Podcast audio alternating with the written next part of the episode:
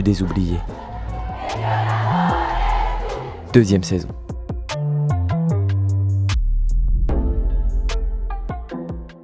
À l'heure où les médias dominants entretiennent un voile d'une désespérante opacité sur nos horizons, il nous a semblé urgent de changer de prisme. Le monde est un océan qui se soulève. Au cœur de ces vagues règne ce qui fait de nous des êtres vivants. Écoutons déferler cette écume.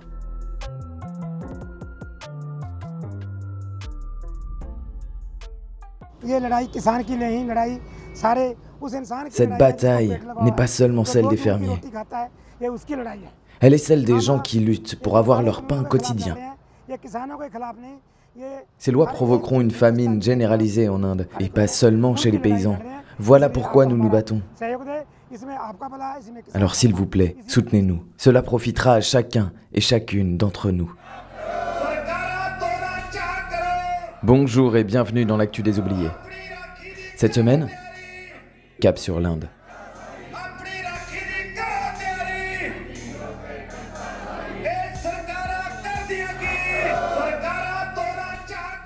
Un an. Voilà un an que les lois indignes du Premier ministre Narendra Modi sont passées, promettant au lobby agro-industriel le contrôle sur l'agriculture indienne.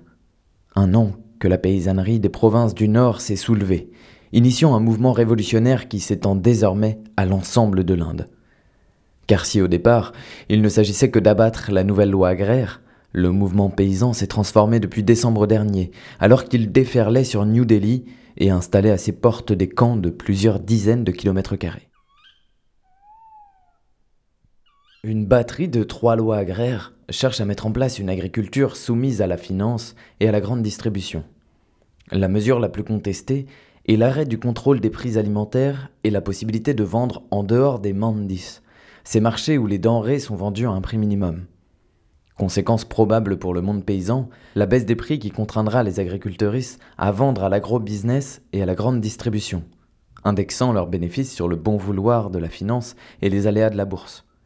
Avec la crainte que cela ne mène des millions de familles à la misère, dans un pays où 70% de la population dépend directement ou indirectement de l'agriculture. 700 millions de personnes cultivent en effet ce qu'elles consomment et vendent éventuellement l'excédent au mandis. La question agricole est donc cruciale et hautement symbolique en Inde. Déjà en 1857, la première guerre d'indépendance avait éclaté parce que les Anglais voulaient imposer aux paysans de cultiver ce qui allait leur profiter commercialement, plutôt que ce qui allait nourrir les Indiens et les Indiennes. Les mandis apparaissent en 1939 et plus tard en 1966, après l'indépendance, le prix minimum d'achat des denrées alimentaires. Dans une période où la famine menaçait l'Inde et où l'État s'est investi dans la protection des agriculteuristes en finançant la mécanisation, après avoir redistribué les terres aux petits paysans. En 1984, une première libéralisation de l'agriculture indienne a déjà eu lieu au profit du libre-échange. À peine dix ans plus tard, la conséquence est tragique. Les grandes famines refont surface, à tel point qu'un nouveau volte-face a lieu dans les années 2000. Mais aujourd'hui, alors que le monde paysan se relève à peine, Narendra Modi tente d'imposer à coups de bâton des réformes dont les effets dévastateurs sont déjà connus. La monoculture, à des fins commerciales, qui se transforme peu à peu en monopole ou en oligopole. L'abandon de la diversité des espèces cultivées. Le développement d'une agriculture toujours plus polluante. La multiplication de grandes propriétés et la perte des terres pour les plus modestes. Concrètement, tout ceci mène à l'exode rural, à la formation de bidonvilles, au développement du chômage de masse et donc d'une main-d'œuvre corvéable à merci. Et bien entendu au suicide. Déjà d'actualité, de nombreuses personnes issues de la petite paysannerie qui subissent le dépérissement du lien social rural, qui aujourd'hui constitue le socle de l'agriculture indienne. La réalité du monde paysan européen, assassiné par le capital, parle d'elle-même, sans évoquer les désastreuses conséquences écologiques d'une agriculture autodestructrice.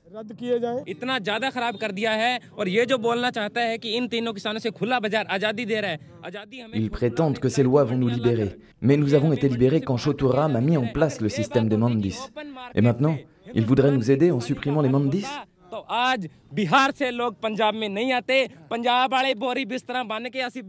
L'homme explique ensuite que dans la province du Bihar, les mandis ont été supprimés en 2006 et que les paysans ont été contraints de migrer au Pendjab pour survivre.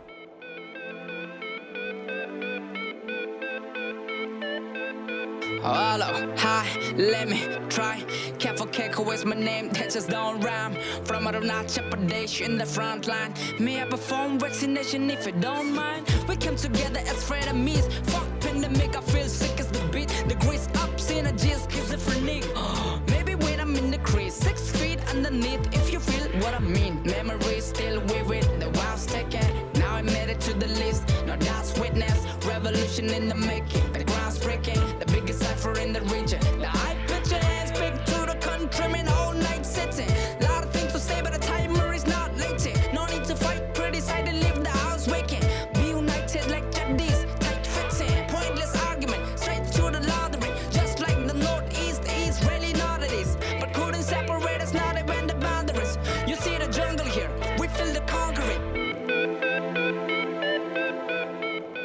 Ashish Mittal, membre de la IKMS, association venant en aide aux paysans en difficulté, explique à l'agence de presse Presenza comment, pour accompagner cette loi, le gouvernement a décidé d'une série de mesures. Retirer la nourriture des biens essentiels sur lesquels il est interdit de spéculer. Autoriser une inflation de 50% par an sur les produits alimentaires. Et mettre en place une forme de prêt paysan auprès d'agences d'endettement spécialisées où le non-remboursement entraîne directement la vente des terres par l'agence. Tout est donc prêt pour transformer le système agricole indien, unique au monde et représentant 141 millions d'hectares, en source de profit pour les requins de la finance. Mais la paysannerie ne l'entend pas de cette oreille. La coalition se fédère en décembre pour assiéger la capitale New Delhi. Des centaines de milliers de paysans et de paysannes affluent, mènent plusieurs mouvements de grève générale en appelant les autres secteurs à les rejoindre. Courant janvier, les lois agraires sont suspendues par la Cour suprême, afin de laisser un temps à la négociation. Mais ce soulèvement, conscient de sa force, continue de s'amplifier et ne se bat bientôt plus contre des lois mais pour une transformation radicale de la société. Et à la pointe de leur lutte figure la recherche d'une nouvelle forme de démocratie. Les Mahapanchayats, ces assemblées populaires gigantesques, sont l'image symbolique d'un mouvement qui parvient à organiser des centaines de milliers de personnes. Voilà désormais dix mois que les autoroutes permettant l'accès à la capitale sont occupées ce sont désormais de véritables villes provisoires avec hôpitaux, salles de sport, écoles, couvrant plusieurs dizaines de kilomètres carrés. Des espaces qui ont successivement résisté aux attaques de la police, au gel de l'hiver et à l'épidémie de Covid, incroyablement meurtrière en Inde ces derniers mois. Dans ce contexte, la démocratie directe a fait plus d'une fois ses preuves et a permis, en plus de résister à l'adversité, de faire monter en puissance ce mouvement de lutte, de permettre un espace en mixité choisi pour les minorités opprimées, de donner une tribune inédite et un terrain d'expérimentation militante aux féministes et d'organiser le va-et-vient des paysannes et des paysans qui doivent, outre la lutte, cultiver et moissonner leurs terres. Déjà dans l'été, le Kisan Sansad, littéralement Parlement paysan, avait fait sensation en s'installant durant des semaines en face du Congrès, en pleine mousson. Les observatrices rapportent qu'un nouveau record a été battu le 5 septembre dernier, avec un Mahapanchayat réunissant entre 500 000 et 1 million de personnes, dont les représentants de 300 organisations issues de 22 provinces parmi les 29 que compte le pays. Les nouveaux objectifs de la lutte qui ont été votés à cette occasion ne sont plus des revendications. Il faut comprendre que le mouvement paysan ne se voit plus comme un mouvement de lutte ayant une requête envers le gouvernement, mais comme une révolution en marche qui compte mettre fin au néolibéralisme en Inde. Ses objectifs sont de faire tomber le président Modi et son acolyte Yogi, président de la province du Tar Pradesh et idéologue du parti. De mettre fin au bradage du pays à des multinationales en supprimant les récentes lois agraires et ouvrières. La coalition appelle en outre à des actions de récupération du butin volé par les capitalistes. Yeah, representing Northeast, representing Tripura. Let's do it, yeah. धड़कने डोला मेरा भड़कने वाला ज्वाला। सड़क में जो भी हुआ, पहाड़ों में होने वाला। खड़ा कौन है? चलो चलो, फटाफट झारो गला। Revolution hip hop north east में होने वाला। टिप टॉप ड्रेस्ड अप नहीं middle class messed up flex वाले टिक टॉक दे पैक्ड अप मैं hip hop just laced up hill top में चिल करूँ बिल भरे नेचर दिल भरे बेशक mother nature raised up me 200 वाले टी शर्ट्स भीतर एम्बिशियस में देसी। पैसे वाले रिच किड रैपर्स लिखे शिट मैं lit kid with heat will करो बीट किल बड़ी शिद्दत से ट्रेड मिल पे स्किल बढ़ा नहीं आगे पर ज्यादा काबिल गधा नहीं दौड़ा यू ही बैठे मिलना बिल फ्यूचर मिलना है जैसे दिल है मनी मन इलम है मिनिमम से मैक्स चेक्स में भरू bill Cette nouvelle démocratie permet la libération de la parole et accompagne la transformation du peuple en lutte. L'attitude des médias dominants a été dénoncée, la solidarité avec les minorités opprimées s'est développée, et de nouveaux systèmes d'approvisionnement direct se sont mis en place pour pallier à la misère des plus précaires. Dans les provinces acquises au soulèvement, un nouveau système social est en train de naître. À l'instar d'autres peuples dans le monde, la paysannerie indienne développe une organisation de lutte qui devient de fait un nouveau mode d'organisation sociale pérenne. Et cela fait des émules. D'autres secteurs, comme les pêcheurs ou certaines parties du monde ouvrier, rejoignent peu à peu le mouvement, formant ainsi une coalition anticapitaliste. Le 27 septembre, paysans et paysannes étaient donc loin d'être les seuls à participer au Bharat Band, littéralement fermeture du pays. Sur les routes, voies ferrées, dans les aéroports, les universités et les institutions publiques, les piquets de grève et les marches rassemblaient tous les secteurs en lutte, des pêcheurs aux enseignantes qui ont répondu à l'appel du Manpachayat du 5 septembre. Les commerces étaient globalement fermés, et même des policiers ont défilé. La grève fut générale dans les États opposés politiquement au BJP, le parti au pouvoir, comme le Kerala ou le Punjab, où les gouvernements provinciaux ont organisé eux-mêmes la grève de leurs fonctionnaires. Ce fut également une grande réussite dans les États où le BJP gouverne d'une main de fer, dans l'Uttar Pradesh ou l'Ariana. Et dans d'autres États où la mobilisation était jusqu'ici moindre, le peuple s'est aussi levé, comme au Bengale occidental. Les syndicats ouvriers eux-mêmes, jusqu'ici réfractaires à l'idée de rejoindre les paysans, ont appelé conjointement à suivre l'appel du 27 septembre. Oh.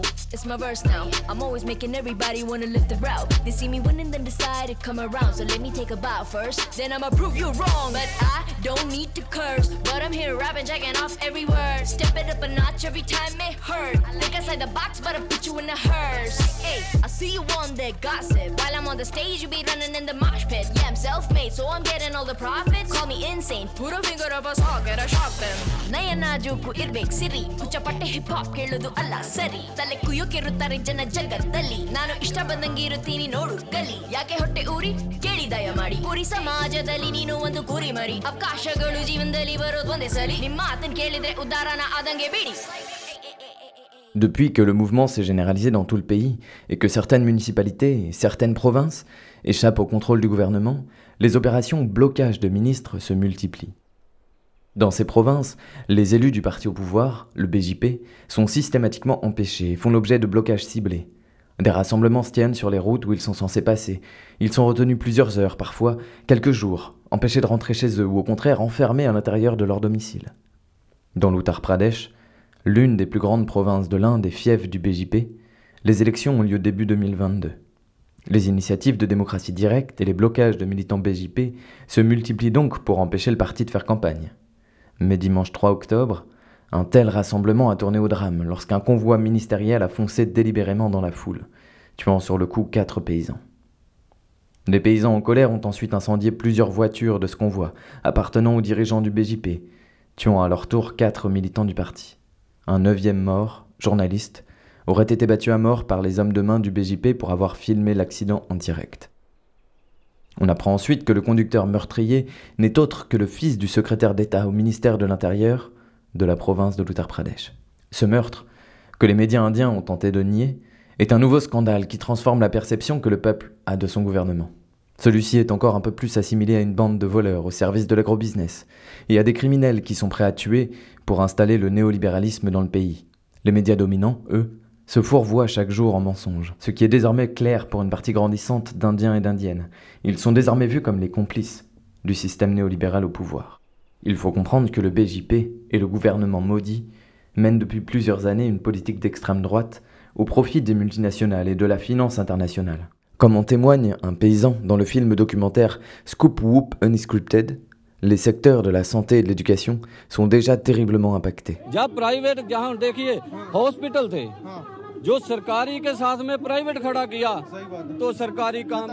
Les cliniques privées ont investi le marché de la santé, les hôpitaux publics ont été mis à l'écart. Et puis ça a été la même avec les écoles. Et dans deux ans, les mandis subiront le même sort.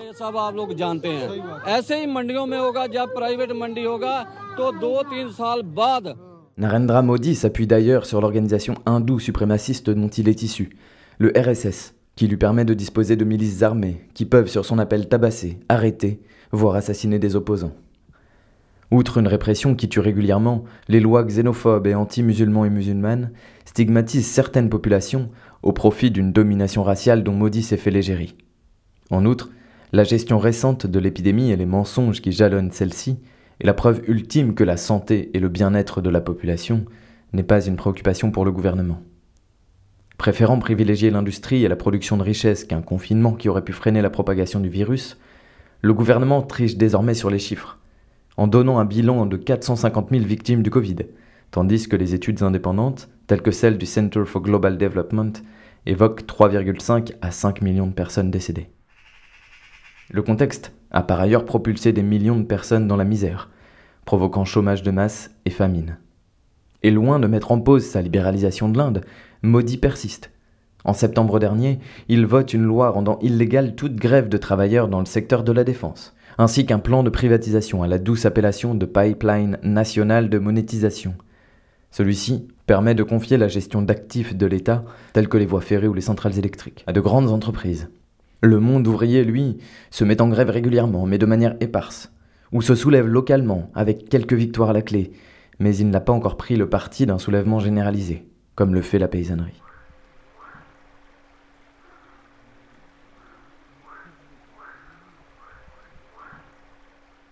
Depuis le meurtre des quatre paysans et du journaliste, le 3 octobre, des marches se tiennent partout pour exiger la condamnation du meurtrier.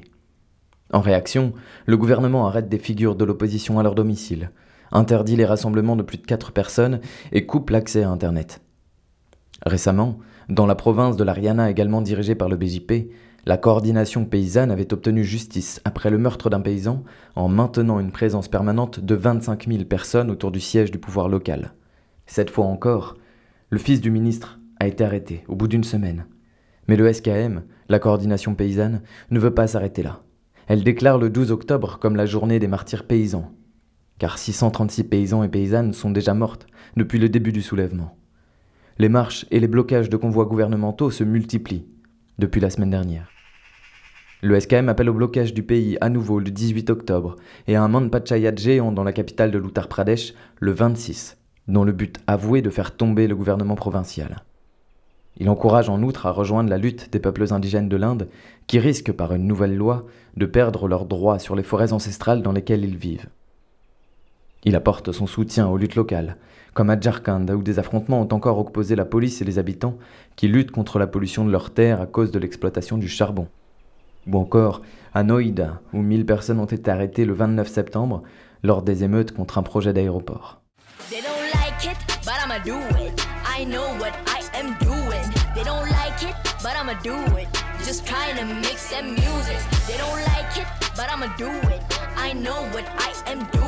It, but I'ma do it. I know what I am doing. They don't like it, but I'ma do it. Just trying to mix them music.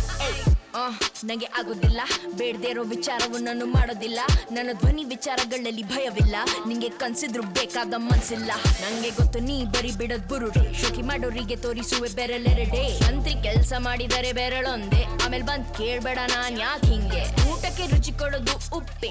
ಹಾಗೆ ನಾನು ಇಲ್ಲ ಅಂದೆ rock game ಸಪ್ಪೆ. ನನ್ನ smooth flow Davanagere ದೋಸೆ ಬೆಣ್ಣೆ. ಸಡೆಗಳ ಮೇಲೆ ನಾನು ನೀರಲಿರೋ ಎಣ್ಣೆ. ಸಾವಿರಾರು ಜನ ನಂತರ ನಾನೊಬ್ಳೆ. ನನ್ನ ಪಂಚ್ ಲೈನ್ಸ್ ಕೇಳಿ ಬಿದೋಗೋದು ಪಂಚೆ. ನಾನು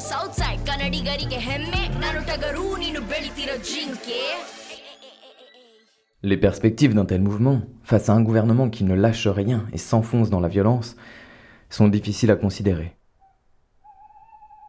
Mais comme le confie encore après Sensa Ashish Mittal, je pense que le gouvernement sait très bien que cela ne va pas disparaître.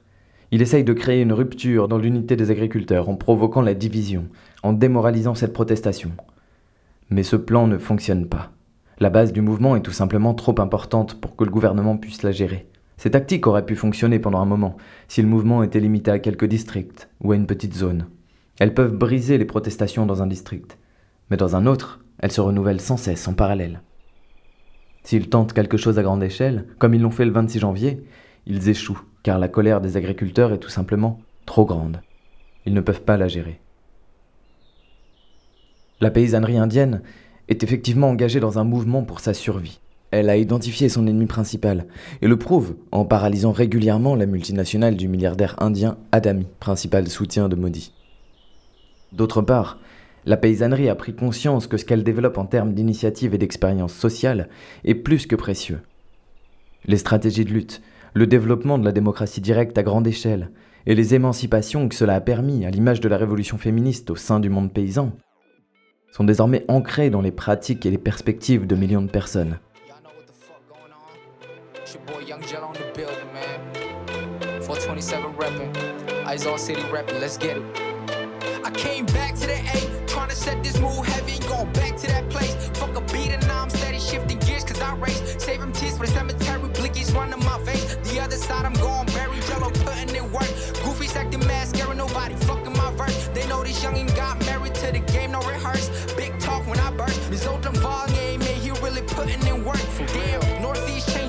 Fuck shit. Motherfuckers dissing back to back like they gon' do shit. KO any this and that for real, shit some music. Pour l'actualité du mouvement paysan indien, suivez les articles de Jacques Chastain disponibles sur le site RDP Émancipation. Vous retrouverez l'entretien avec Amish Mittal sur presensa.com et des documentaires vidéo signés Vox ou Arte. Pour le féminisme au sein du mouvement paysan, le site de l'organisation AIDWA est une bonne piste en anglais. Enfin, il faut conseiller le film Scoop Whoop Unscripted, dont vous avez entendu deux extraits. Côté musique, nous avons entendu Kafor Keko, Freaky et Jello pour le Northeast Cipher. Et au milieu de l'épisode, Gold de Siri et 16 on the Beat. Belle semaine à vous et à très vite.